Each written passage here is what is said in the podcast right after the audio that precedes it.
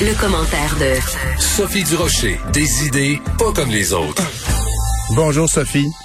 Oui, bonjour Pierre. Écoute, euh, je, j'avais prévu de te parler d'un sujet, mais je, je, pense que je viens de changer parce que je viens de t'entendre avec euh, Benoît mmh. et Mario. Et euh, tu sais, parmi les conseils qu'on donne aux gens, il y a un conseil qu'on doit absolument donner à nos enfants.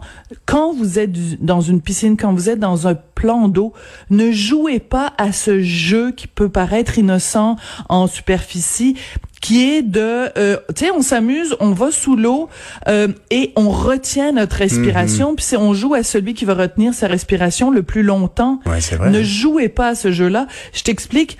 Euh, il y a une dame, et là évidemment j'ai pas eu le temps, excuse-moi, de retrouver le nom de, de, cette dame, mais qui a écrit un livre récemment parce que son fils est mort de cette façon-là.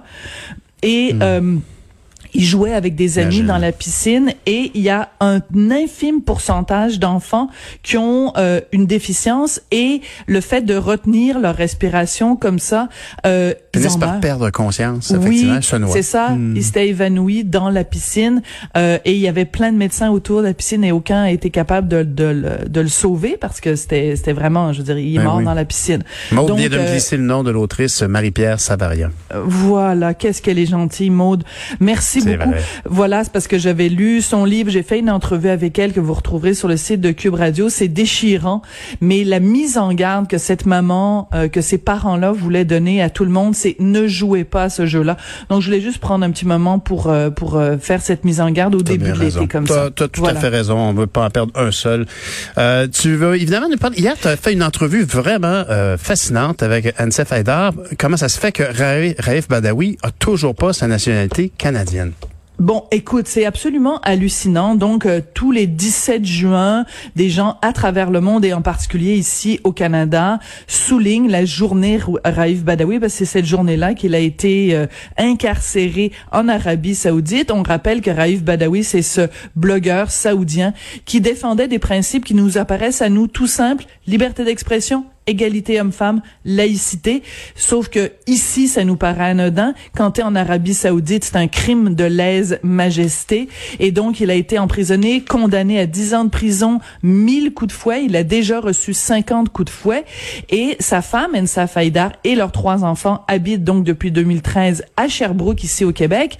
Et il faut rappeler que depuis le début de l'année 2021, à l'Assemblée nationale à l'unanimité, au Sénat à l'unanimité, au Parlement à l'unanimité, on a demandé que le Canada accorde à Raif Badawi pour des raisons humanitaires la citoyenneté canadienne. Ce que ça signifie, c'est que quand il va éventuellement être libéré, qu'il puisse venir ici au Canada, au surfois de cette citoyenneté et rejoindre sa famille. Ben oui. Or, le ministre de l'immigration et des réfugiés, Marco Mendocino, ne bouge pas malgré le fait qu'il y ait ces trois motions unanimes euh, euh, qui ont été votées donc et à Québec et à Ottawa et au Sénat.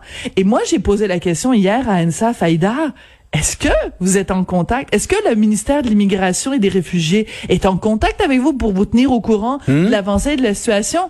Zéro nouvelle. Hmm. Zéro nouvelle. Et pendant ce temps-là, la famille s'ennuie. Imagine, ça fait neuf ans qu'il croupit en prison. Alors, je vous propose d'écouter un petit extrait d'Ensa Faïdar qui, il faut le souligner, parle de mieux en mieux français. Vraiment. Hmm. Bien sûr, c'est difficile pour toutes les familles, pour nous, pour moi, c'est toujours en attendant. Toujours Raïf est là, mais physiquement, il n'est pas là. Toujours, c'est juste le téléphone, notre contact. C'est très difficile pour ces enfants, ils sont passés toutes, ils sont vieillis sans son père. Les ben, enfants qui vieillissent sans leur père. C'est 9 ans. C'est surréel. C'est devenu comme un problème euh, théorique alors que ces enfants-là voient pas leur père. Et puis c'est une vieille histoire à la Chambre des communes, de, euh, ce dossier-là. Il y a eu ben beaucoup de mobilisation. Ben oui. Voilà. Il y a eu beaucoup de mobilisation de la part de tous les députés de Sherbrooke. D'ailleurs, si je me souviens bien, Mme Haïdar euh, compte se présenter en politique, d'ailleurs, pour aller défendre son mari sur place. Ben oui, tout à fait. Et puis écoute, au-delà de la partisanerie, parce qu'elle se, présente pour euh, pour le bloc, euh, au-delà de tout ça, je veux dire, comment se fait-il que, alors que, je veux dire, c'est vraiment quand on, quand je dis c'est unanime, ça veut dire aussi que ça reflète les vœux de la population. Je pense qu'il y a personne au, au, Québec, il y a personne au Canada qui a pas été touché par l'histoire de de Monsieur mhm. Badawi, qui a pas été touché par la détermination de cette femme qui se bat pour que son mari qu'elle aime qu'elle respecte, euh, qui est le père de ses enfants, qui, qui puisse recouvrir la liberté et recouvrir la liberté. Et en plus, c'est que c'est pendant ce temps-là, je veux dire, on continue à faire affaire, on continue à vendre des ben armes, on continue à faire comme si de rien n'était avec ce régime-là qui est un régime.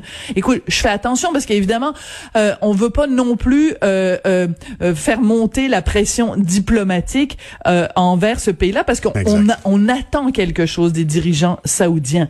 Mais il reste que, je veux dire, à partir du moment où la, la population, par le biais des députés, par le biais des sénateurs, s'est exprimée de façon non équivoque. Ben, je veux dire, qu'est-ce qui attend, M. Tu as bien raison. Je suis heureux, Sophie, que tu aies pu faire cette entrevue-là avec Mme Haïdar parce que ça représente bien à quel point il y a un côté émotif là-dedans, puis tu laisses passer tes émotions quand tu fais ton travail et c'est pour le bien, bénéfice de tout le monde. C'était un plaisir, Sophie, de discuter avec toi depuis un an.